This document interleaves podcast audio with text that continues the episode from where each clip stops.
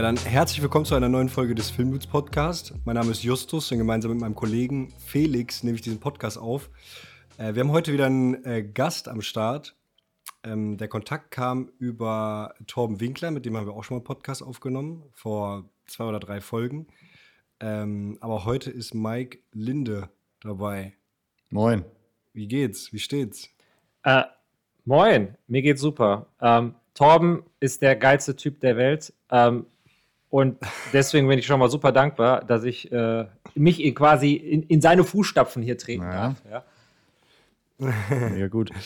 Ja, auf jeden Fall. Ja, gerade frisch äh, zugeschaltet aus äh, London, wie du gerade eben schon kurz äh, erzählt hast. Ähm, kannst du mal, was, was, was machst du in London? Also, ich bin ja aufgewachsen vor der Glotze, muss man sagen. So, ich glaube, so ist es überhaupt mit dem Film so passiert, ne? dass ich irgendwie äh, immer so morgens auf Pro7 von den ganzen äh, amerikanischen oder englischsprachigen äh, Formaten pappen geblieben bin. Und die haben mich ja und auch, sag ich mal, so meine, ja, so meine Menschwerdung im Film stark beeinflusst, ja. Und ähm, weil ich schon immer, sag ich mal, ein Freund davon war, ähm, von Formaten, die, ähm, sag ich mal, im englischsprachigen Raum produziert waren, äh, wurden, habe ich mir dann irgendwann gesagt, äh, und meine Freundin Gökce auch so, ey, lass da hin, wenn ich jetzt, wann dann? Und äh, genau, das ist im Prinzip so der, der Urgedanke. Also es war jetzt nicht so, dass ich schon immer genauso machen wollte, jetzt irgendwie nach London gehen, aber irgendwie war es einfach so, jetzt, weiß ich nicht, lass mal ausprobieren, lass mal machen. Okay, also einfach, einfach nur, weil ihr Bock, also weil du Spaß an Englischfilm, äh, englischsprachigen Filmen hast, dachtest du so, komm, dann zieh ich mal irgendwo hin, wo Englisch gesprochen wird? Oder gab es noch vielleicht ein paar andere Reize? Ich sage in erster Linie natürlich die Inhalte, die, äh, die hier produziert werden. Und ähm, mhm. dass ich mich damit, nicht nur weil ich damit irgendwie aufgewachsen bin oder weil ich, weil ich mich damit am meisten auseinandersetze, weil ich auch irgendwie das Gefühl habe, dass das, was ich, äh, was sag ich mal, mir so natürlich oder als Geschichtenerzähler irgendwie so einfällt oder was ich quasi, äh, die Formate, die ich selber mag, tatsächlich doch welche sind, die ich, äh, die ich äh, schon oft gesehen habe außerhalb. Was nicht heißt, dass ich jetzt irgendwie äh, jetzt irgendwie äh, außerhalb von Deutschland ausschließlich aktiv werden sein möchte. Also ich bin nach wie vor noch in Deutschland unterwegs, aber äh, ich, ne, mhm. ne, also es ist halt einfach eine Bereicherung und es ist halt so eine geile Zeit am Leben zu sein. Warum nicht einfach machen? Weil es vor 100 Jahren wäre es auch nicht gegangen. So mal eben in ein anderes Land gehen und da äh, einen Ableger äh, ne, gründen sozusagen. Ja, ist geil. Mhm. Ja, safe. Lass mal einmal kurz einordnen, wer Mike überhaupt ist. Also, ähm, wir, haben dich, wir haben dich angefragt äh, aus dem Hauptgrund, weil wir dich heute mal ein bisschen löchern wollen zu deinem äh, Independent-Film. Du hast einen äh, Film, 30 Minuten war er, glaube ich, äh, auf, selber auf die Beine gestellt mit einem mit Team und das wurde äh, ja aus eigenen Stücken produziert. Ähm, aber du machst auch noch ein bisschen was anderes. Du hast, glaube ich, ein Team aus drei Leuten, äh, wo ihr auch Werbeclips macht. Oder kannst du da mal kurz was zu erzählen? Also ich bin in erster Linie freiberuflicher äh, äh, Regisseur und Filmproduzent im NRW und äh, das Team, das sind dann Leute, mit denen ich halt fast mhm. jedes Mal arbeite, aber ich, äh, die jetzt also, äh, nicht in einem Angestelltenverhältnis zu mir äh, unterwegs sind. Also dann, sag ich mal, ne, immer so dieselben Leute, die je nachdem, was für ein Job ansteht, dann halt, ne, die mich damit begleiten und genau. Okay, aber du machst auch Werbung, ne? Und mit dein, deine, deine Firma heißt, ähm, hieß früher Linde Films, glaube ich, jetzt heißt die Baba Film oder Baba Films, ne? Jetzt heißt die Baba, genau, jetzt heißt die Baba. Ähm, genau, also äh, äh, so das Streckenpferd im, im, im, Ruhrgebiet, sag ich mal, das, wovon ich äh, existiere, ist, ist, halt Werbung äh, im, im, mhm. Großraum NRW, beziehungsweise in Deutschland. Und äh, genau. Ähm, habe irgendwann äh, das Venture umbenannt in Baba Film, einfach nur, weil es ähm, weil es, ja, ich, ich, ich, ich, kam mir zu mhm. sehr Ich-AG vor damit, ja. Äh, und deswegen habe ich mir gedacht, komm, Baba, was soll's? Baba heißt mhm. auch sehr viele Dinge. Und ähm, ja, ist auch, weiß nicht, ist mhm. irgendwie frischer. Mhm. So, ne? Okay. Okay. Das ist so ein bisschen das, was so, äh, ja, Brot und Butter bezahlt sozusagen, aber du hast schon auch Bock, als Regisseur tätig zu sein und sowas wie ähm, dieser Independent-Film, der, äh, by the way, Pit heißt, ne? Das ist dann so das, was, wofür genau. dein Herz schlägt, oder? Absolut, absolut. Ähm, genau. Und Ich meine, ne, mit jedem Film, äh, das ist Unterschied. Also, was ich jetzt am meisten finde, wenn es darum geht, so äh, sei es äh, äh, äh Unterhaltungsprojekte zu machen oder äh, Werbefilme, ist halt irgendwie diese. Das, das, Schöne bei Werbung ist, du hast halt ein Projekt und meistens ist die Laufzeiten von das muss gemacht werden oder hey, du wirst gebucht zu es ist fertig, wenige Wochen oder Monate. Und das andere ist halt echt so ein, so ein mhm. immer so ein Marathon. Ne? Und beides hat irgendwie sowas für sich. Deswegen bin ich da auch ganz dankbar, dass ich irgendwie beiden Bereichen so, äh, also ich möchte jetzt auch irgendwie äh, weder das eine noch das andere missen, weil irgendwie beides auch einem was gibt, weil diese, sag ich mal, die, die Chance, dass du jetzt, wenn du eine Werbung hast, äh, die dann in zwei, drei Monaten sehen kannst, äh, ist halt äh, geil, weil dann weißt du, wofür du es gemacht hast direkt. Ne? Und äh, beim Film ist halt einfach, du musst du mhm. länger die Luft anhalten. Ne? Mhm. Ja, voll. Wie lange hat das, äh, wie lange hat der Film gedauert, den du gemacht hast? Ähm, also wir können mal, erzähl einmal ganz kurz erstmal, worum es da überhaupt geht. Also wir haben gerade gesagt, wie er heißt, Pitt. Äh, kannst du mal kurz einen Abriss geben, worum es da geht? Äh, Weil äh, das ist ja eigentlich auch ganz spannend. Ja, also es ist eine äh, Gangster-Rom-Com im Ruhrgebiet, ja, und wir haben im Prinzip das Ruhrgebiet als so, sag ich mal, larger than life, also ein bisschen mhm. Gotham-artigen Ort mhm. Äh, inszeniert und ähm, da, sag ich mal, wenn man sich jetzt zum Beispiel den Trailer anguckt und so, da, da ist dann natürlich auch viel der Arbeit reingeflossen, halt eben, dass man dann wirklich so, eine, so, eine, so ein Worldbuilding hat. Ne?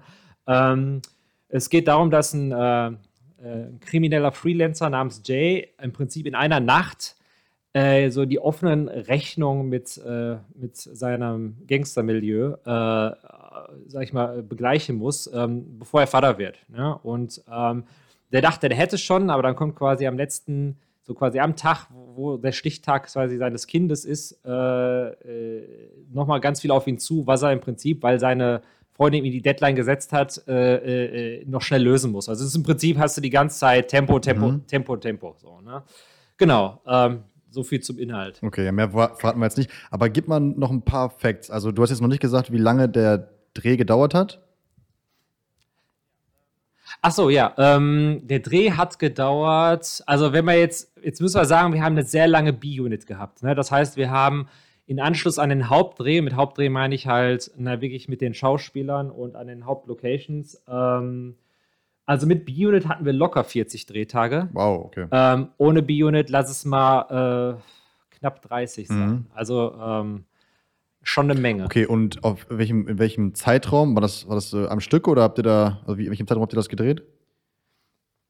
Also wir haben, mh, hm, sag ich mal, 70 Prozent des Films äh, mhm. in einem Block gedreht, mit einer, keine Ahnung, viertägigen Pause dazwischen. Also es waren, äh, also der erste Block waren, meine ich, oh, 28 Tage.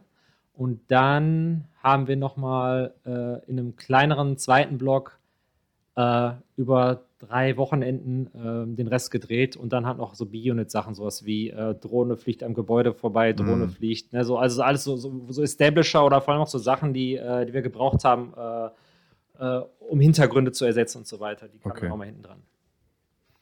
Ja, das ist natürlich auch richtig krass bei so also ich finde, für einen Independent-Film so viele Visual Effects da reinzubringen, also das war, finde ich, hat mich sehr beeindruckt, dass sehr viel ähm, im Nachhinein noch animiert wurde, äh, Szenen quasi in andere äh, Umgebungen gesetzt wurden und so.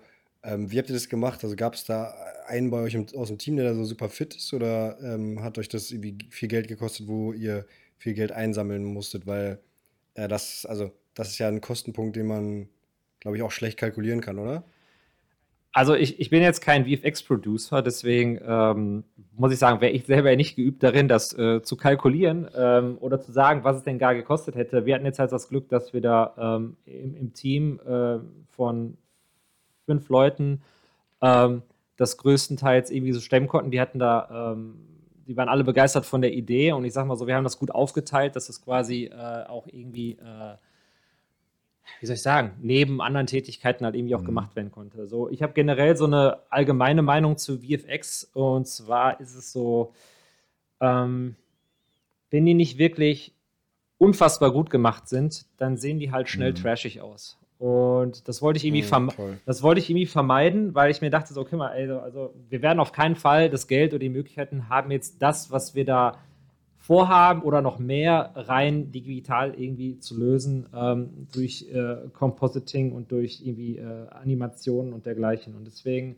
ähm, war es mir wichtig, dass wir, wenn das zum Beispiel in die Richtung geht, es wird unglaubwürdig oder es sieht halt vielleicht nicht so aus, wie man es sich erhofft, äh, als Stilmittel direkt benutzt. Ja, das heißt, ähm, wir haben statt viel VFX, die mittlerweile klassisch, also klassisch in, in, in moderner Zeit am Computer gemacht werden, ähm, ziemlich viel mit Miniaturen und ähm, dergleichen äh, mhm. Äh, aufgenommen. Also wir haben dann quasi, also da, wo du vielleicht früher, äh, weiß nicht, äh, äh, ja, also wo du jetzt was animiert oder wo du, sag ich mal, sag ich mal, ein Gebäude oder irgendein, sag ich mal, so ein Mittelgrund ähm, äh, 3D bauen würdest, haben wir das halt einfach irgendwie mit Miniaturen zusammengestellt und halt als Matte Painting da rein ge äh, gemacht. Also war es ja dann fast mehr eine Photoshop-Arbeit, äh, da wo jetzt nicht so viel Parallaxe da war, als äh, äh, äh, eine Compositing oder eine 3D-Artist-Arbeit. Okay.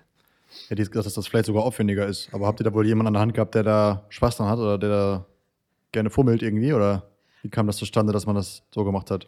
Ähm, also wir haben einen geilen Dude, der heißt Markus Lorenberg, der äh, hat im Prinzip die Arbeit gemacht, wenn es jetzt um Tracking und vor allem und um äh, Maskieren geht.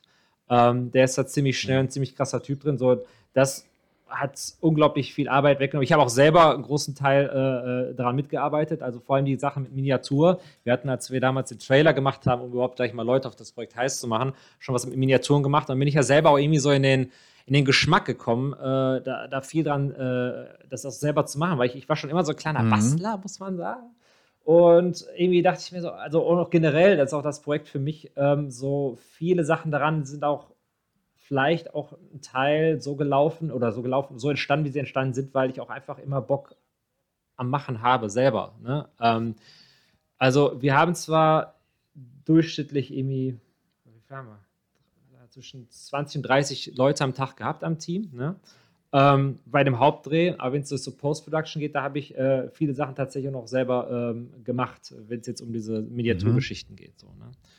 ähm, okay, ja. also habt ihr viele von den Visual Effects sozusagen ähm, umsetzen können mit diesen Miniaturen und du hattest halt auch noch Jungs in der Hand, die da auch fit waren, das eine oder andere in, in der Post äh, zu basteln sozusagen. Ne? Genau, Okay, genau. dann weiter zu den, zu den Facts so ein bisschen. Ähm, wie lange war die Planungsphase? Ähm, boah, da muss ich kurz überlegen. Ähm, also mit Drehbuch eingeschlossen oder ausgeschlossen? Ja, erzähl mal vielleicht ein bisschen vom Ablauf. Also du wirst ja irgendwann mal die Idee gehabt haben. Erzähl mal, wie, wie war, da, war da so der Zeit, Zeitverlauf? Ja, also ähm, so diese grobe Idee, dass ich sie mit, so, mit mir rumgetragen habe, war sicherlich schon fünf Jahre, bevor wir das letztlich gedreht haben. Ähm, aber so wirklich konkret wurde es dann so zweieinhalb Jahre, bevor wir angefangen haben zu drehen. Mhm. Und zwar. Wie kam dir die Idee? Also, äh, wie kamst du überhaupt also, darauf, das so darzustellen? So Gotham. Ja, also im Prinzip NRW? bin mhm. ich habe ich selber so eine kleine, bin ich so ein kleiner Ruhrgebietsromantiker. Gibt auch viele, also es gibt da viele Orte, die ich auf ihre eigene Art und Weise schön finde im, im Ruhrgebiet und die auch ihren eigenen mhm. Charme so haben. Ne? Und ein guter Freund von mir, ähm, mit dem ich zur Schule gegangen bin, der, ähm, den ich zu seiner Zeit noch nicht äh, so gut kannte, ähm, der hatte, der hat mich irgendwie, weil ich so fasziniert von dem war, habe ich mir gedacht, so, der ist doch bestimmt ein kleiner Gangster. So, ne? Äh, was macht der, wenn der nach Hause geht? Und irgendwie äh, ist sind wir, weiß nicht, wir sind am Ende, also was heißt am Ende, wir sind dann irgendwie äh, Freunde geworden und ich habe halt gemerkt, dass diese Vorstellung, diese Fantasievorstellung von wie ich mir vorstelle, was er so macht, ne? Ähm, weil er auch, sag ich mal, sag ich mal, ein grober Typ ist, er macht doch, sag ich mal, hobbymäßig Sachen mit Stahlverarbeitung und so. Und ist auch, sag ich mal, der Typ ist so einfach, der ist für mich das Ruhrgebiet, ja, und ähm, als ich dann gemerkt habe, so, ja, okay, die meisten Sachen davon sind doch echt nur Fantasie von mir gewesen, ähm, habe ich mich mit ihm hingesetzt und gesagt, so, ey komm, lass mal einen Film mit und über dich machen. So, lass das jetzt einfach mal machen. So, weil ich habe lange irgendwie, also äh, bei mir war es so, viele Leute, äh, die zur Schule gehen, denken sich danach, ja, was mache ich, äh, was werde ich? Und bei mir war schon immer irgendwie klar, es wird Film sein, aber ich wusste nicht wie. Und ähm, bei mir war es so, dass ich dann irgendwie dachte, boah, irgendwie reizt mich dieses Thema, auch diese Fantasievorstellung, auch dieses, dieses, dieses, dieses, Setting von diesem Ruhrgebiet, wie wir es in dem Film dargestellt haben, so sehr. Das ist jetzt mein, äh, meine Erzählmotivation sozusagen, mein, äh, äh, äh mein Erzählwunsch. Und ähm, daraufhin, wo ich halt auch von ihm, sag ich mal, so die äh, so Zustimmung hatte, ne, wo ich gemerkt habe, er ist ja selber auch ein bisschen scharf drauf, findet das geil und so, ähm, habe ich dann geschrieben, das Drehbuch 2016, lass mich nicht lügen, ähm, also wir haben zunächst, wir haben quasi mit dem Abschließen des Drehbuchs auch schon diesen Trailer direkt gedreht. Ne? Also im Prinzip, sage ich mal, äh, ich habe äh, dreiviertel Jahr geschrieben, dann äh, mhm. Ende 2017, nee, sorry, Anfang 2017 haben wir diesen Trailer, äh, Pre-Production-Trailer fertig gemacht, den wir dann quasi als Tool benutzt haben, um den Dreh Anfang 2018 zu stemmen. Aber die wirklich heiße Pre-Production-Phase, so wo es geht, von wegen, okay, hier ist das Drehbuch, äh, hier legen wir los und wir äh, äh, setzen, wir haben überhaupt einen Termin zum Drehen. Ähm, das ist im Prinzip alles über ein, äh, ja, eigentlich kannst du sagen, ein Dreivierteljahr äh, mhm. passiert. Okay. Also kann man sagen, so von der, von der ersten, also von der konkreten Idee, nicht die erste Idee, aber von der konkreten Planung bis zum fertigen Film waren es dann doch wahrscheinlich irgendwie zwei, drei Jahre oder so, ne? Zwei Jahre, ja. Also von der, von der, von der wirklich Drehbuchidee, von ich, jetzt wird Drehbuch gemacht, jetzt wird also zwei Jahre, ja. Okay. Wie läuft das dann ab? Also, äh, wo du sagst, ich habe Drehbuch geschrieben, also planst du quasi jede Szene komplett durch? Äh, auch wie sie dann geschossen wird? Oder ähm, also wie, wie schreibst ähm, du das Drehbuch? Also das Drehbuch habe ich klassisch geschrieben. Also es gibt ja, du kannst ein Drehbuch für dich selber schreiben, wenn du jetzt zum Beispiel selber weißt, ich werde derjenige sein, der das irgendwie ähm, verfilmt. Ne? Äh, ich habe es trotzdem so geschrieben, in dem, sag ich mal, in dem, in dem Standard, wie du ein Drehbuch auch jemandem, wenn jemand, ne, wenn du es verkaufen wollen würdest oder so. Ne?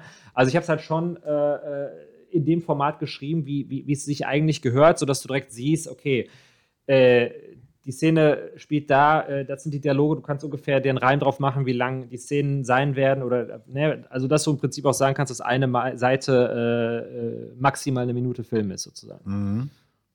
Mhm.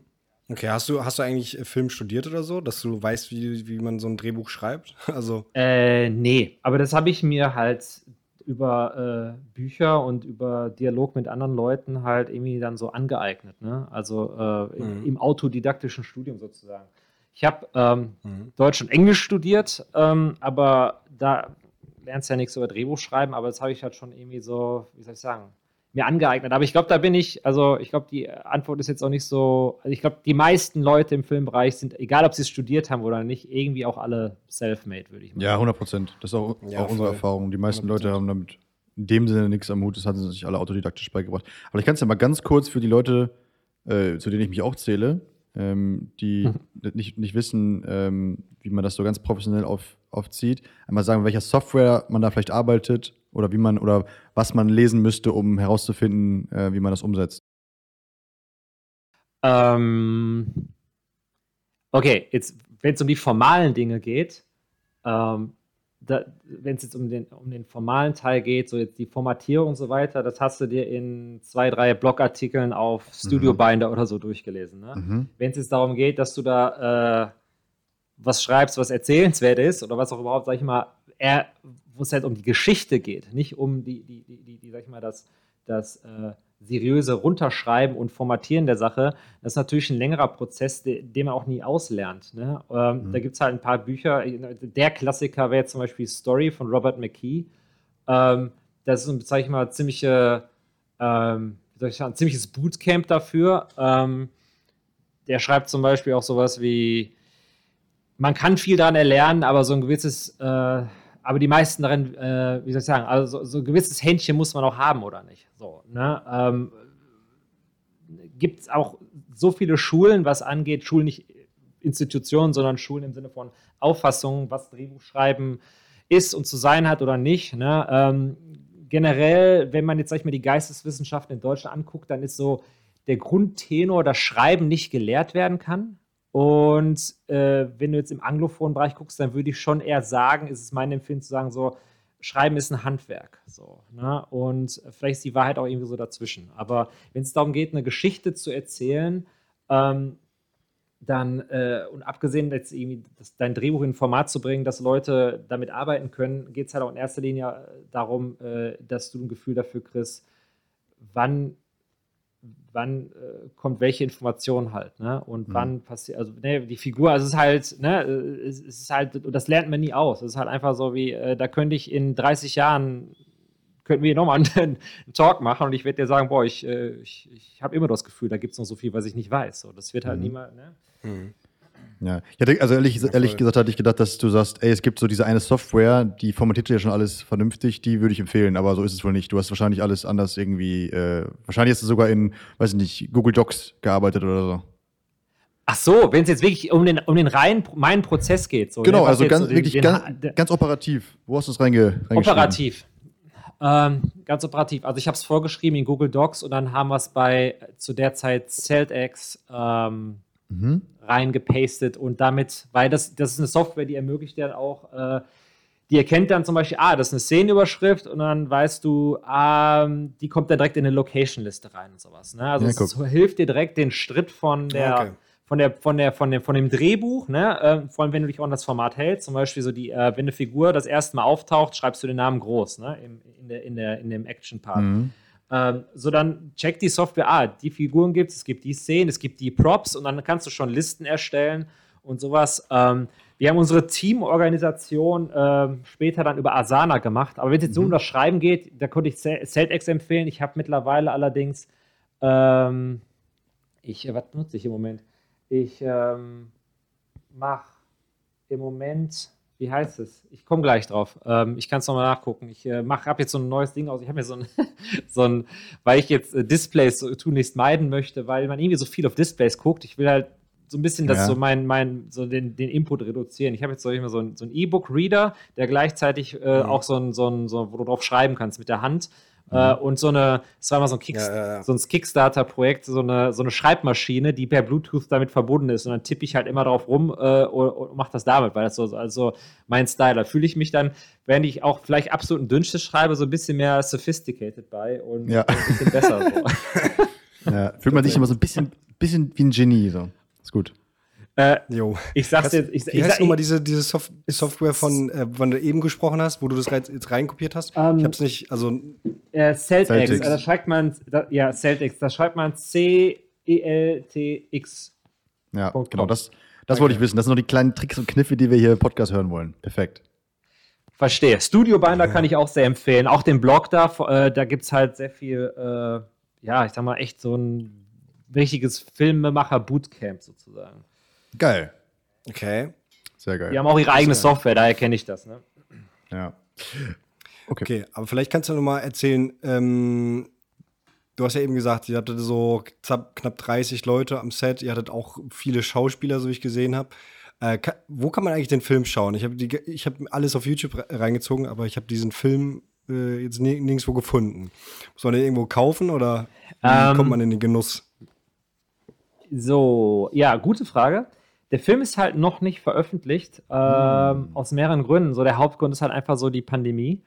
Ähm, so, in der Regel ist es so, dass du, sag ich mal, ambitionierte äh, Indie-Projekte, die jetzt, sag ich mal, wo nicht der Vertriebsweg schon irgendwie klar ist, weil ein, ein, ein, ein, ein, ein, ein, ein Vertrieb mit in, der, in, in, der, in dem Produktionsbudget äh, äh, ne, äh, äh, drinsteckt Mhm. Äh, so dass du dir auf ähm, Filmfestivals packst äh, und das hat faire, also Festivals, wo du dann halt im besten Fall Preise gewinnst ähm, für deine Tätigkeit oder für die Crew, die dann entsprechend ihre Tätigkeiten nachgegangen ist.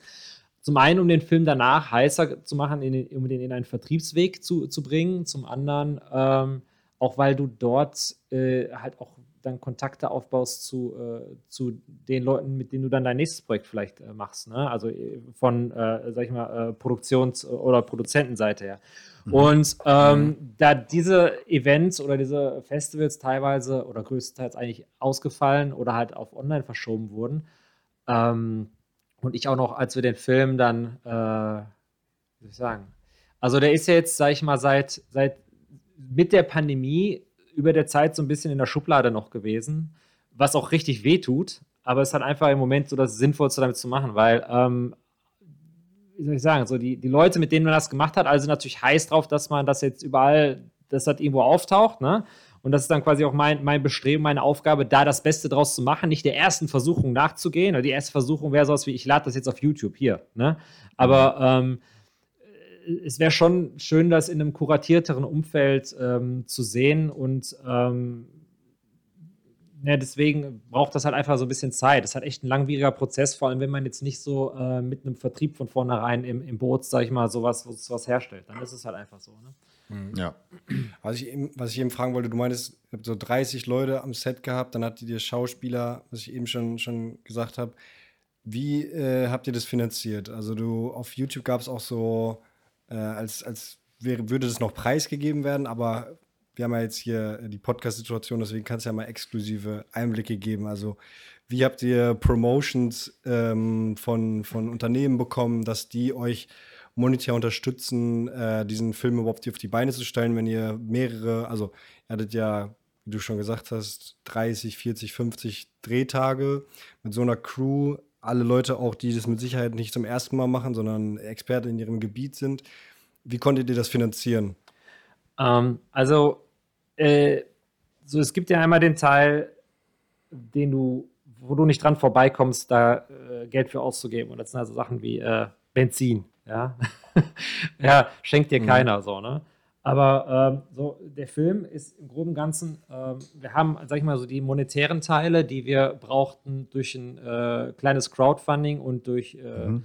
etwas, was ich selber reingesteckt habe, äh, quasi äh, gestemmt. Aber sag ich mal, den massiven Anteil dieses Films ist tatsächlich durch ähm, Sponsorings von Firmen zustande gekommen. Mhm. Äh, weil, sag ich mal, sage ich mal, in dem Fall auch Filme, mit denen es ja dann auch äh, Firmen, mit denen es Synergien gegeben hat. Ne?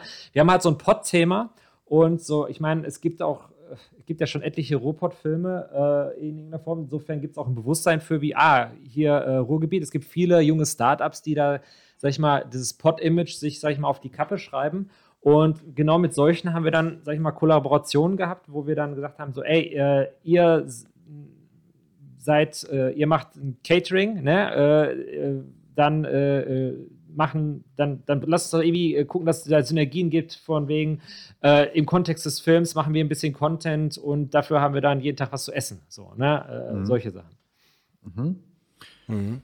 Okay, aber also, und, und die, also was hat die noch für Sponsoren? Darfst du das sagen? Also wer hat, oder denke ich ja mal, ne? Die wollen ja, dass du das sagst. Also gab es irgendwie große Techniksponsoren? Ja, Ari so? zum Beispiel. Ne? Also wir haben ein Ari-Sponsoring bekommen okay. und ähm, ja, da hatten wir halt einfach echt, wie soll ich sagen, bin ich mega dankbar und habe auch echt einfach Glück, dass das ähm, so passiert ist. Ne? Also ich habe ähm, ich hab halt da hingeschrieben und irgendwie ist das dann so langsam seinen Weg gegangen, dass dann hieß Ari so, ja, okay, also wir haben auch bewusst den Film in einem Zeitraum gemacht, wo äh, sowohl von Leuten her als auch von Technik äh, nicht viel passiert. Und das ist halt mhm. zur, zur, äh, zur, in der Wintersaison, ne? also jetzt so Januar, okay. Februar haben wir gedreht und da war halt irgendwie alles, also da war Ari, äh, hat gesagt, so, ja, wäre das jetzt im Sommer, hätten wir das nicht machen können. So, ne? Aber es ging halt, weil es Winter war. Mhm. Ich weiß auch nicht, ob das heute noch aktuell ist, weil ich habe irgendwie das Gefühl, auch allein in der Zeit, in der wir diesen Film gemacht haben, ist der Filmmarkt und es ist alles so explodiert. Also Sachen, die wir uns quasi selber irgendwie ertüftelt haben, wo ich dann irgendwie gedacht habe, ey, da können wir noch ein YouTube-Video zu machen, weil es ist der Film fast fertig und dann siehst du schon ein YouTube-Video über eine Sache, die jemand in derselben Zeit auch schon irgendwie äh, herausgefunden hat und da Content generiert hat. Und ich habe irgendwie das Gefühl, wenn es jetzt darum geht, solche Sponsorings zu bekommen, ähm, ich glaube, der Weg ist, ich glaube, dass da, da, kann ich jetzt nicht sagen, genauso musst du es machen und dann Christus, sondern das ist immer sehr individuell. Und ich glaube auch alles, äh, weil wir es ja nun mal vor, äh, vor zwei Jahren gemacht haben, nicht mehr zeitgemäß, weil sich, die, weil sich alles so schnell ändert. Ne? Aber erzähl mal, also das ist ja jetzt das, was das ist ja jetzt, was alle Leute interessiert, die auch mal Bock haben auf sowas. Wie kriege ich es jetzt hin, also ganz, ganz operativ, wie kriege ich es jetzt hin, solche Sponsoren von meinem Projekt zu überzeugen? Also, ihr habt wahrscheinlich erstmal eine Art, müsst, müsst ja wahrscheinlich erstmal eine Art Pilot oder sowas produzieren. Ne? also, das, das war das A und O tatsächlich. Das war das A und O. Also, tatsächlich so, dass wie soll ich sagen, also wir haben halt einen Trailer gedreht und wir haben halt mhm. den Trailer direkt so gedreht, wie als wäre der nicht nur gut gemeint, eine Version des Films, sondern wirklich so wie, als wäre der Film schon da, mit unseren damaligen Möglichkeiten. Und das hat. Okay, warte, streck Zwischenfrage. Ähm, da, sorry, habt ihr also für den Trailer habt ihr euch also schon dann auch eine fette Kamera und sowas gerentet? Musstet ihr einmal in Vorleistung nee, nee. gehen quasi, haben, oder? Also, ich, ich sag dir auch ganz ehrlich, wenn es jetzt um fette Kameras geht, ähm, Kameras sind halt. Aber bevor ich jetzt zu weit aushöre. Also, nee, haben wir nicht. Wir haben den auf der Black Magic gedreht. Zweieinhalb okay. K, den Trailer damals. Und mhm. ähm, es sind auch noch große Passagen äh, von dem Material, was wir dann später auch noch für den Hauptfilm verwendet haben, mit untergeschnitten. Mhm. Und die fallen halt auch gar nicht auf. Ne? Es ist im Prinzip auch immer so die Frage, was für eine Post-Production hast du hinter. Aber lange Rede, kurzer Sinn. Ja, es war in erster Linie halt dieser Trailer, der uns dann das mhm. ermöglicht hat. Und ähm, nicht irgendwie ein Trailer, der nur die Idee rüberbringt. Also ich finde, bei einem Trailer ist halt wichtig, ähm, für wen machst du den? Mhm. Ähm, machst du den, um irgendeine Fanbase für irgendwas äh, äh, abzuholen und heiß zu machen? Machst du den für äh, Fachleute? Ne? Machst du den für Filmproduzenten? Machst du den für ähm, Leute, die gar keine Ahnung haben vom Film, wo du einfach äh, glücklich bist, dass sie dich sponsern mit ihrem Salat, ne? In dem Fall zum Beispiel Potsalat. ähm, mhm. Deswegen, ähm, ja, also äh, äh, äh, wir haben den Trailer halt so gemacht, wie als gäbe es den Film schon. Das heißt, auch wir haben den direkt so gedreht, wie ähm, dass wir die Szenen, die in dem Trailer vorkommen, ähm, so aufgelöst haben, wie man es für einen Film tun würde und dann so gedreht und dann allerdings wieder bis aufs Mark weggeschnitten, weil man es sonst spüren würde, dass du es exklusiv für einen Trailer äh, schneidest. Weil okay. beim Trailer ist ja, beim Trailer-Format ist ja immer wichtig, ähm, oder merkst du ja eigentlich, ist ja eigentlich ein Nebenprodukt aus etwas anderem. Und das siehst du einen Trailer halt mhm. immer an und das haben wir auch so total verinnerlicht und wir erwarten das auch, wenn wir das sehen, aber ähm, wenn du gezielt einen Trailer drehst, dann musst du dich wieder so daran erinnern, nee, wir, wir drehen jetzt gerade nicht nur das, was wir zeigen wollen, sondern wir drehen noch ein bisschen mehr Fleisch und ein bisschen mehr Coverage, äh, damit wir es dann am Ende so schneiden, wie es in einem Film gewesen wäre. Und das packen wir dann als Schnipsel in den Trailer. Okay. Mhm. Okay, interessant. Okay, also um die Sponsoren zu überzeugen, war dieser Trailer das wichtigste Mittel, kann man sagen. Ne? Äh, das, das Mittel A und O, ja. Okay. Und dann stelle ich mir vor, wenn ich jetzt überlege, ich habe jetzt diesen Film, dann musst du dich ja erstmal hinsetzen und überlegen, was brauche ich eigentlich? Ne? Dann, jetzt musst du ja hinsetzen und sagen, okay, ich brauche Licht, ich brauche natürlich die Leute, ich brauche äh, Kameratechnik, ich brauche ein Catering und so weiter. Dann hast du dich wahrscheinlich erstmal hingesetzt und überlegt, was bräuchte ich eigentlich alles? Liste gemacht, oder? Und dann angefangen ähm, zu überlegen, wen kann ich hier mal fragen? Äh, ja, lass mich kurz überlegen, wie ich das also vom Prinzip her natürlich schon, aber lass mich kurz überlegen, wie ich das, äh, das ist der Sache, wie wir es gemacht haben, ob ich gerecht mhm. wird. Also was auf jeden Fall, ähm, ich sag ganz ehrlich, der Film am Ende, wie wir ihn gemacht haben, und ähm, das soll jetzt nicht großkotzig klingen, aber er ist dann schon von seiner Machart her größer geworden, als ich es dachte oder vorhatte äh, zu dem Zeitpunkt, als ich mich entschieden habe, das jetzt zu machen. Mhm. Äh, ganz einfach deswegen, weil du dann auf einmal Unterstützung von Leuten kriegst, die da irgendwie ihr Herzblut mit reinstecken und du aus du dadurch auch einfach eine Verantwortung hast. Ja. Da irgendwie selber nicht nur für dich, sondern, für, ne, sondern wirklich für alle das Beste draus zu machen. Und insofern war es dann so, dass wir immer wieder so, ich immer wieder so kleine Momente hatte, wo ich mir dachte, so, nee, ich, also ich kann jetzt nicht nur 100% geben an der Stelle, wo ich glaube, dass es reichen würde. Ich, ich gebe jetzt hier 800%. Ähm, ne? äh, also allgemein die Motivation, den Film zu machen, das hat mich generell die ganze Zeit auch immer äh, über Wasser gehalten und äh, es ist ein geiles Gefühl, ne? aus, aus einfach etwas aus, wenn du so willst, aus dem Nichts etwas zu kreieren, wie das ja generell immer schön ist an, äh, an, an, an äh, kreative Tätigkeit. Du hast vorher nichts und dann hast du etwas und das hast du mit Leuten gemacht und das war vorher nicht da. Und das ist einfach nur durch dein und das mhm. Zutun mhm. der anderen überhaupt ist es entstanden. Das ist ein geiles Gefühl, aber darüber hinaus auch noch, Amy, äh, war das einfach so, äh, sag ich mal, äh, wie soll ich sagen, hat mich das so angetrieben. Hat einfach, dass am Ende auch alle, ne, dadurch dass ich nicht für mich zufrieden bin, sondern dass ich auch das Gefühl habe, jeder, der mitgewirkt hat, guckt sich das am Ende an und ist auch zufrieden dabei gewesen mhm. zu sein. Mhm. Okay, aber erzähl mal, okay. jetzt nochmal zu meiner Frage, sorry. Also du hast dir dann Gedanken gemacht, was brauchen wir hier alles?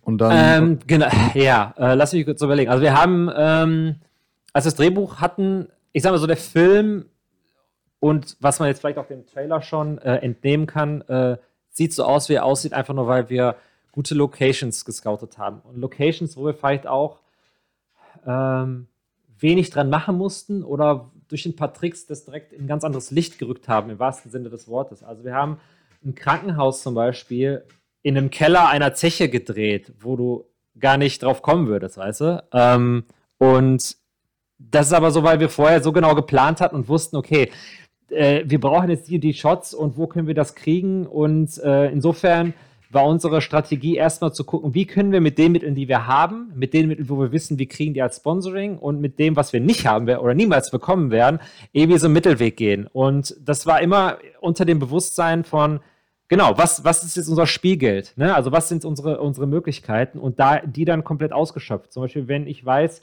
ich selber kann was mit Miniaturen machen, dann ist das ein, ein Safety Ground, weil selbst wenn es jemand anders nicht kann, dann könnte ich das theoretisch noch irgendwie regeln oder machen, dass wir damit irgendwie Ab Ergebnis erzielen.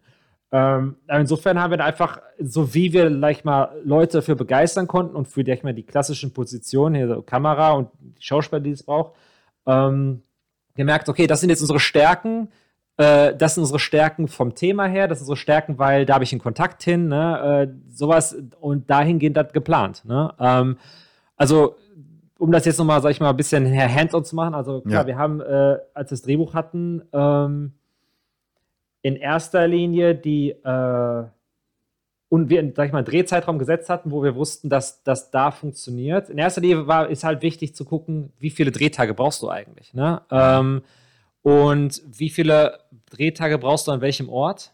Und dann haben wir geguckt, ähm, genau, im Prinzip, welches, Zeit, welches Zeitbedürfnis hat jeder, jede Szene, an welchem Ort. Und dass wir dann Orte finden, die das da äh, ermöglichen. Ähm, ja, was jetzt so wichtig das Hands-on, sag ich mal, äh, angeht. Wir haben zum Beispiel auch noch bis zuletzt, also die Crews von dem Punkt, wo das Drehbuch fertig war, bis wir gedreht haben, kontinuierlich gewachsen. Es gibt dann auch so Positionen, wo du merkst, scheiße, wenn wir bis in einer Woche äh, das nicht haben, dann äh, weiß ich auch nicht, wie wir da weitermachen. So, und dann hat es das aber irgendwie gefügt. Dann gibt es auch vielleicht so ein, zwei Positionen, ähm, die haben dann gefehlt, wo dann jemand anders einspringen musste, äh, auch wenn ich jetzt gerade mir nicht einfällt, was. Aber auf jeden Fall ist es so, wie irgendwie fügt sich am Ende alles zusammen, aber dadurch, dass du wie die ganze Zeit nur äh, 800 Prozent gibst. Okay. Mhm. Ja, voll. Hört sich auch ein bisschen stressig an, sage ich ehrlich. Aber äh, ist auch geil. Also, aber man hört auch raus, dass, dass, dass äh, alle da voll für gebrannt haben und deswegen hat es auch, glaube ich, äh, am Ende dann ein äh, gutes Produkt geworden ist, ne? Auf jeden Fall. Ja, voll. Und Stress ist auch irgendwie, ist, ist auch mal geil. Ähm, ich merke so, Stress ist, ist nicht immer nur was Negatives. okay. Aber ich muss ja. da jetzt noch mal rein, ne? Also irgendwie ich noch nicht so richtig meine Antwort bekommen. Also ich will jetzt wissen, wie hast du jetzt die Sponsoren und Kooperationspartner, wie hast du die jetzt eingefangen und für dein Projekt begeistert? Das ist ja das, was ich jetzt hier wissen will. Ah, okay. Ja, sorry. Ach, das willst du wissen. Okay. Ja, das will ich wissen. Ähm, Raus damit. Äh, ja, sorry, ich, ich, ich hatte die Frage gerade mehr so verstanden im Hinblick auf die Organisation. Also die Kooperationspartner. Im Prinzip folgendes. Ähm, wir haben uns gedacht, was brauchen wir? Wir brauchen Holz, wir brauchen äh, Essen, wir brauchen äh, Benzin, wir brauchen äh, irgendwelche äh, äh, Sachen, mit denen wir Miniaturen bauen können, womit wir. Mhm. Äh, und dann haben wir im Prinzip nichts anderes gemacht als eine, ja, so eine in einem Team von vier Leuten, weil das war unser Produktionsfilm-Team war vier Leute groß, mhm. über Wochen hinweg ähm, Orte recherchiert. Das heißt, so eine Person ähm, hat die ganze Zeit geguckt, okay, wer sind die Hersteller, was für Hersteller äh, haben vielleicht eine Relevanz im Hinblick auf unser Thema oder einen regionalen Bezug zu uns. Äh, und dahingehend dann äh, geguckt, äh, ja, also eine Riesenliste gemacht, ne, äh, wen es Sinn macht anzuschreiben und zu fragen, hey, habt ihr Bock, uns äh, ne, mal ein bisschen Holz zu spendieren oder wisst ihr, wo wir Holz kriegen? Ähm, und dann haben wir das, sind wir das in haben wir im Prinzip nichts anderes gemacht, als äh, die Liste abtelefoniert und uns äh, mit Leuten angefreundet. Okay, also einfach nett gefragt. Ja. Oder mhm. weil die, also sag mal, wahrscheinlich gibt es ja Leute, die sagen auch, okay, klingt ja cool, aber was haben wir denn jetzt, was haben wir denn jetzt davon eigentlich? Also. Natürlich, und dann musst du natürlich abwägen, was ist dir das wert? Wenn dir jetzt jemand, äh, weiß nicht, sag ich mal, irgendetwas im Wert von 100 Euro sponsort, ist dir das wert, dass du dann da zum Beispiel, also wir haben immer geguckt, dass, das, dass, dass wir äh, den Leuten, das, was wir von denen bekommen haben, auch medialen Wert für die bekommt. Zum Beispiel damals unsere ähm, äh, Social Media Kampagne. Ähm, oder halt auch etwas, wo wir dann gesagt haben, okay, dann drehen wir einen kleinen Behind-the-Scenes-Clip, der ist exklusiv für euch, ne? Mm, als Teil der ganzen Sache so. Ne? Sowas haben wir dann auch gemacht, aber das machst du dann natürlich nicht für ein 50-Euro-Gimmick. So, das machst du dann halt für Sachen, die natürlich ein bisschen bedeutender sind und danach haben wir es dann abgewegt. So, ne? Mhm. Wir hatten ähm, zum Beispiel ein Avis äh, Budget, also Budget ist die andere Firma, die zu Avis gehört, äh, Sponsoring, wo wir, ähm, ja, wo das einfach gepasst hat, dass wir gerade einen Film machen und die äh, so das Thema Film und wir dann quasi das in den Kontext, also im Prinzip, das ist, für die hatte das in dem Moment einen medialen Wert. Für die war das sowas wie, das können die, da müssten die keine externe Firma beauftragen, irgendwie ein äh, äh, einen Werbeclip zu drehen, den die auf ihre Socials packen, sondern da war das sowas wie, okay, die Tatsache, dass wir das jetzt machen, äh, war halt einfach, konnten die irgendwie medial verwenden. Ne? Also im mhm. Prinzip ist auch so, das, was die Leute selber gerade brauchen, was sie oder glauben zu brauchen oder ähm, was, wo die halt gerade sind. Und da waren wir ja ganz vielen verschiedenen Punkten. Es gibt zum Beispiel äh, einen anderen Teil, da hatten wir kein Sponsoring bekommen, da haben wir letztlich nur eine Leihgabe bekommen von, äh, wir haben zum Beispiel sehr viel mit halt Backsteinoptik gearbeitet und da haben wir im Prinzip ein so ein so, so, so ein Sprinter voll, nur mit so Paneelen, die so aussehen, wie als hättest mhm. du echten Backstein vor dir. Die mussten wir wieder zurückgeben. Das heißt, wir konnten jetzt nicht zersägen und damit machen, was wir wollten. Und das war dann einfach nur eine Leihgabe. Aber im Prinzip ist es so, ähm, da haben wir äh, das dann äh, äh, auf die Art und Weise gelöst. Einfach nur durch eine, durch eine Leihgabe und dann halt äh, das, was wir kaputt gemacht hätten, hätten wir dann auch bezahlen müssen. Ja?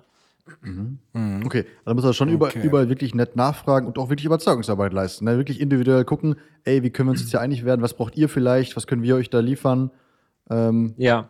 Mhm. Also wir hatten. Und beim Produkt sorry, produktionsseitig war es dann äh, relativ einfach, oder? Also sage ich mal, dass, dass die Technik äh, zu organisieren. Also wenn man einen Sponsor wie Ari dabei hat, ähm, der wahrscheinlich größtenteils das Licht äh, organisiert hat und so, oder gab es da auch noch mal Hürden, die man nehmen musste, dass man da überhaupt äh, die, diese Produktionsqualität liefern kann?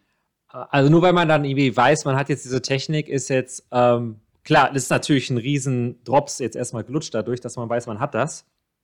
Ähm, gleichzeitig ist ja dann auch so, dass du, ähm, also wir haben, sag ich mal so, vielleicht 80 Prozent bekommen. Andere Sachen mussten wir noch von anderen Orten beziehen, entweder weil sie es nicht hatten mhm. oder weil es halt äh, äh, speziell war oder weil es sich halt einfach terminlich kollidiert hat mit Sachen, die wir dann zu dem Zeitpunkt nicht haben konnten. Und da musst du dann halt schon irgendwie gucken, woher kriege ich das? Ne? Halt können wir an dem Tag äh, was anderes einsetzen von jemand anders und so weiter. Ne? Also im Prinzip haben wir schon ähm, also wir haben halt 80 Prozent von denen gekriegt und dann haben wir irgendwie ähm, die anderen 20 Prozent halt äh, sag ich mal, äh, ein sehr großer Sponsor war auch Cine One in dem Fall. Aber das ist jetzt mhm. in dem Fall, weil ich einfach nur. Ähm, ah, okay. Ja, ähm, weil ich in dem Fall, äh, ich habe halt schon viel mit den Jungs gemacht, so deswegen.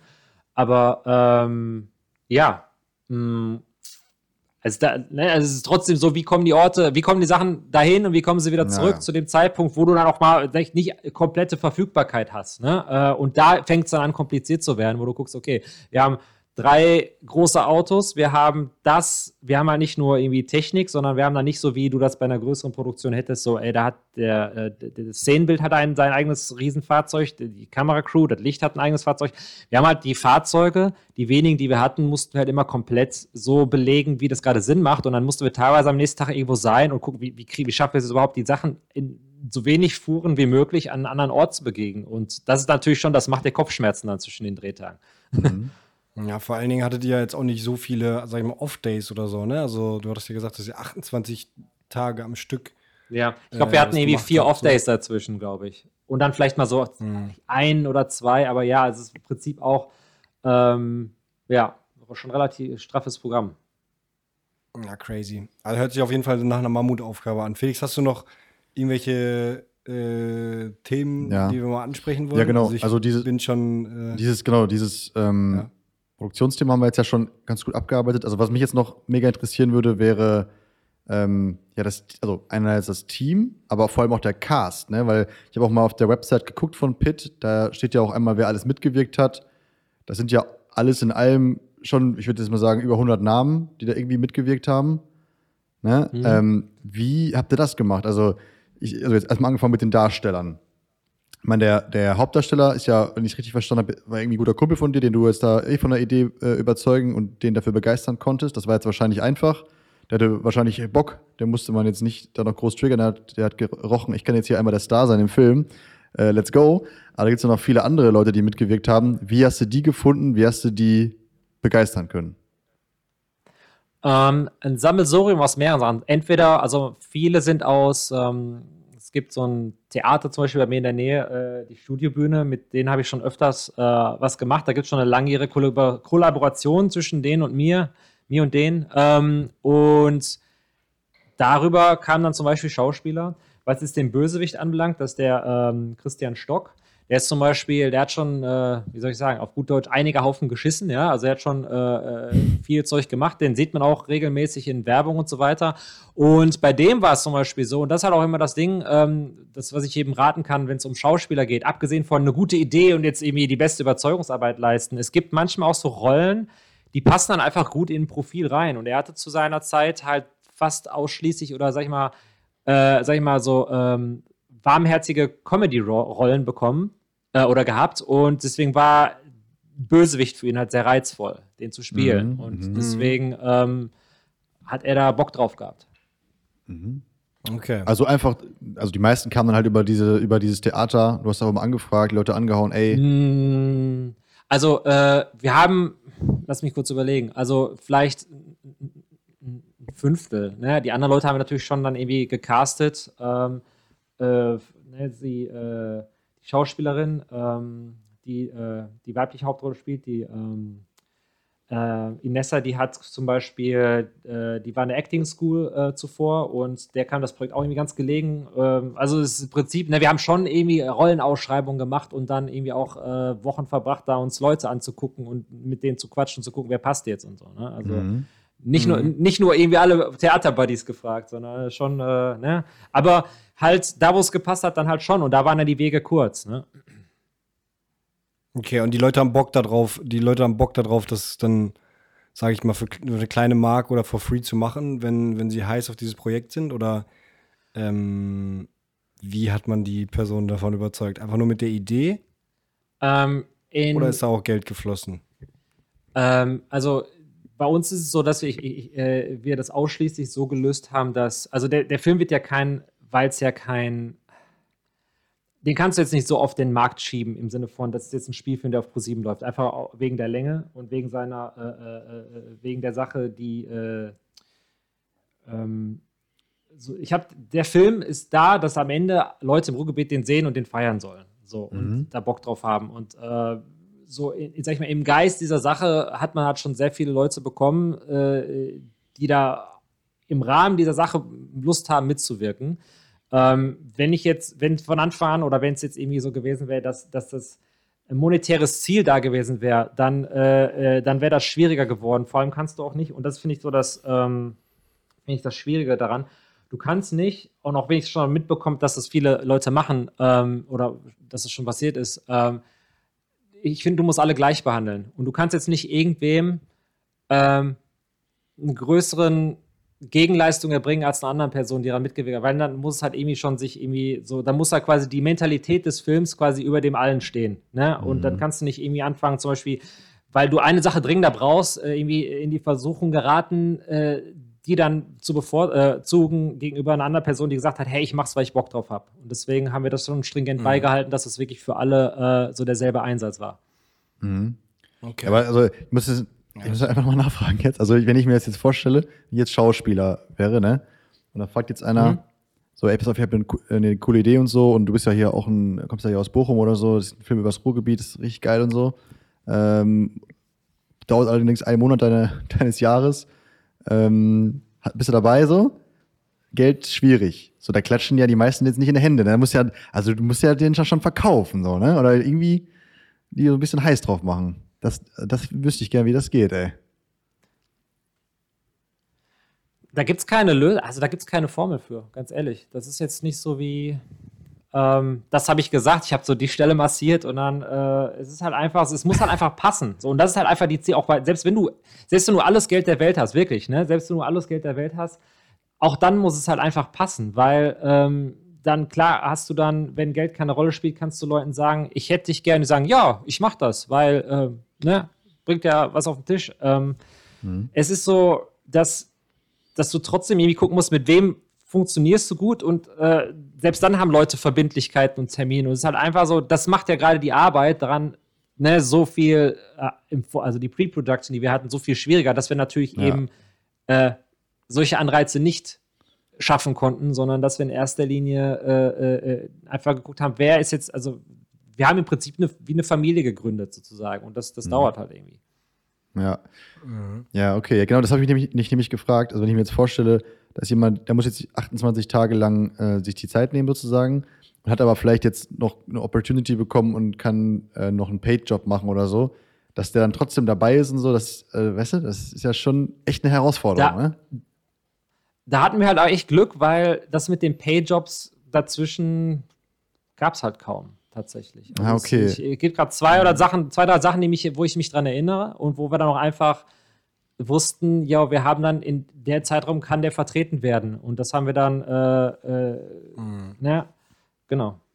Okay, okay, okay. Ah, okay. Ja. Und das, genauso war es also auch bei, also jetzt haben wir ein bisschen über die, über die Actors gesprochen, mhm. genauso war es, oder über die Talents, und genauso war es wahrscheinlich auch beim, beim Production-Team sozusagen, ne? Also Kamera, ähm, Licht, Ton und so weiter, die Leute, die man da besetzen muss, da war es dann auch wahrscheinlich sehr ähnlich, ne? Auch von der Idee begeistert ähm, und ja, let's go. Also wir hatten, sag ich mal, eine sehr gemischte Gruppe aus, wie soll ich sagen? Also wir hatten einmal Leute, die sehr erfahren waren und dann hatten wir Leute, die gerade noch Filmstudenten sind, aber mhm.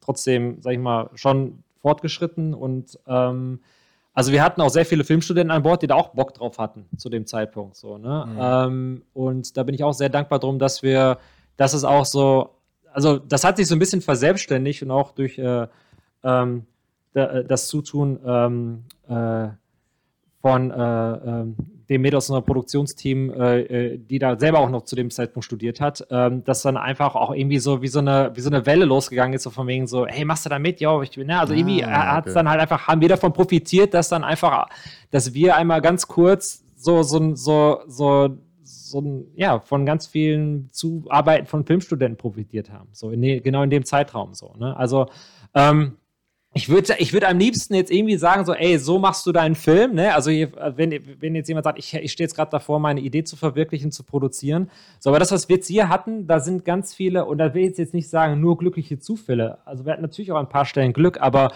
ähm, nichts, was sich in genauso wieder reproduzieren lässt. Aber das, was ich allen, die jetzt, sag ich mal, an dem Punkt äh, sind, wo ich war, als ich gesagt habe, ich möchte jetzt einen Film machen und ich, ich habe da Bock drauf und ich will das so durchziehen in dem Kaliber, ähm, äh,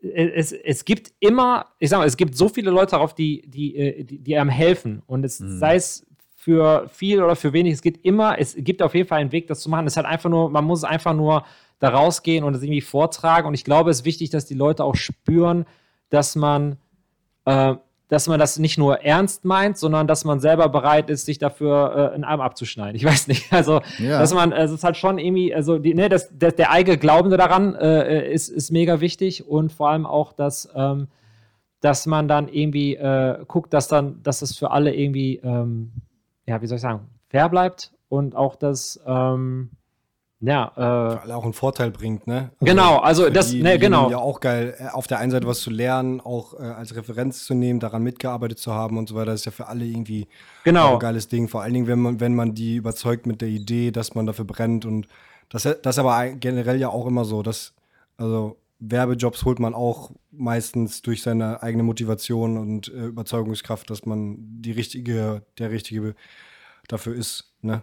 Ja, also genau, da sagst du es auch. Ne, ich meine, jeder muss ja wissen, was er davon für sich hat. Und es hat ja in irgendeiner Form, hat es ja dann an einigen Stellen gepasst. Ähm, und wenn ich jetzt so gucke, merke ich auch so, okay, Leute, ich, ich, weiß von Leuten, die haben sich auf dem Set kennengelernt, die arbeiten jetzt auf einer täglichen Basis zusammen. Oder mhm. äh, es mhm. gibt sogar äh, zwei, die sind jetzt äh, ein Pärchen, so, ne? Äh, mhm. also zwei, nicht zwei Leute, sondern vier. Vier Leute, die sind jetzt zwei Pärchen, so, ne? Also zwei das darf man auch nicht vergessen, okay. dass jeder zwei, genau, es sind zwei Pärchen entstanden und ähm, an dem Set und dann denkt man sich so, ja guck, ne, also ist ja auch schön, ne, also es war, war, eine, ne? es war ein Matchmaking in der Form da und am Ende ist halt mhm. so, ähm, Hauptsache, äh, alle haben gute Laune dabei, so.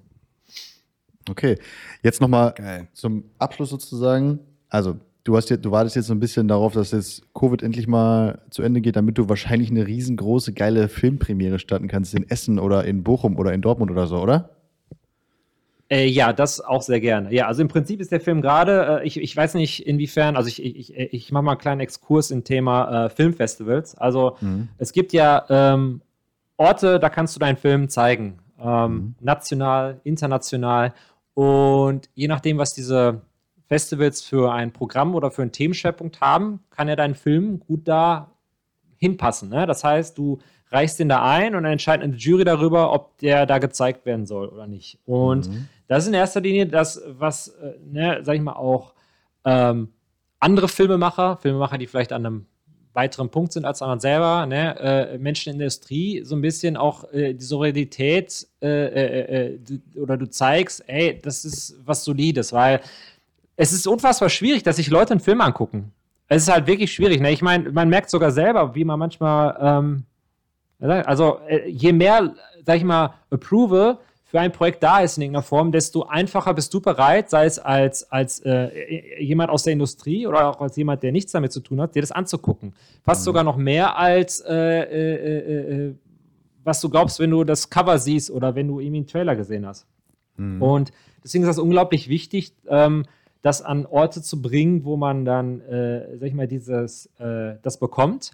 Es gibt da, ich sage, es gibt mittlerweile, glaube ich, 6.000, 7.000 Filmfestivals auf der Welt. Mhm. Ähm, es gibt halt äh, äh, äh, ne, für, jeden, äh, für jedes Thema, in jedem Bereich irgendwie sowas. Und ähm, da ist halt schon wichtig, dass man da läuft mit. Ne?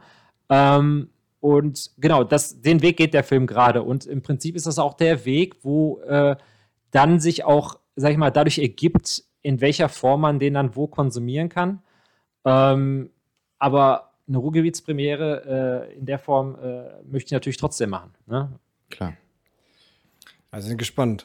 Dann äh, kommen, wir, kommen wir auch vorbei zur Premiere. Ey, sehr gerne. Muss man Bescheid sagen. Einfach Bescheid mal selber sagen, eingeladen. Wann das mal losgeht. Perfekt. So. Covid ist.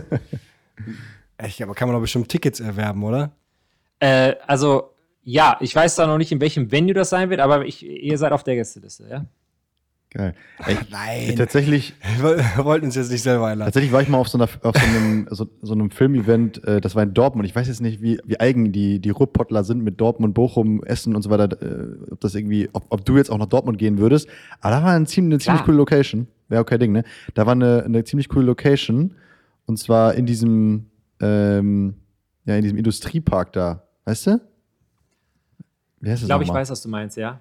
Mhm. Das war schon nice. Da, da hast du wirklich vor den großen ähm, Schmelztürmen da, ich habe keine Ahnung, wie das heißt, ne? aber da, wo früher irgendwelche, irgendwelche, ähm, ja, irgendwelche Metalle geschmolzen worden sind oder so weiter, äh, davor war die Leinwand aufgebaut. Das war schon ziemlich imposant. Vielleicht wäre das ja was für deine Premiere.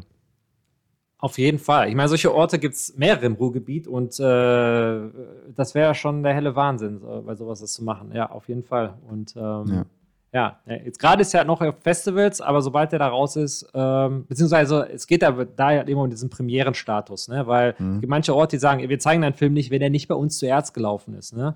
Und ähm, mhm. abgesehen davon, wenn das, wenn das dann geschehen ist, dann kannst du halt, ne, dann äh, stehen allen, dann steht dem nichts mehr im Wege sozusagen.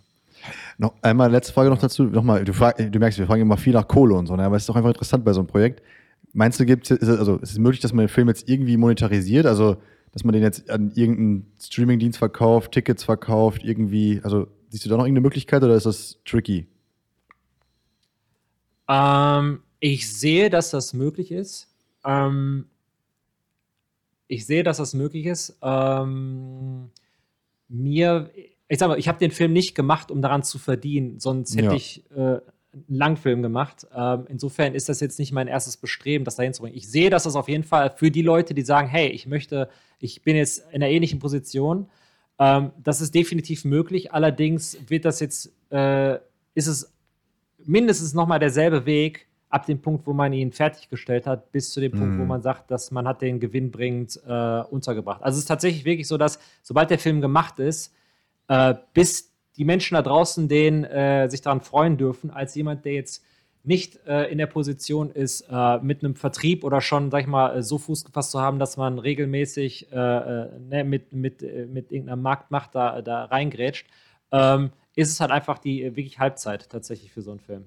Ja. Weil da muss man fast noch mehr Überzeugungsarbeit leisten, als Leute an ein Filmset zu bringen, sage ich mal. Ja. Ja, Ja, spannend, spannende Sichten. Du, ich muss, muss es leider gerade mal ein bisschen abwürgen. Ich muss jetzt äh, leider los.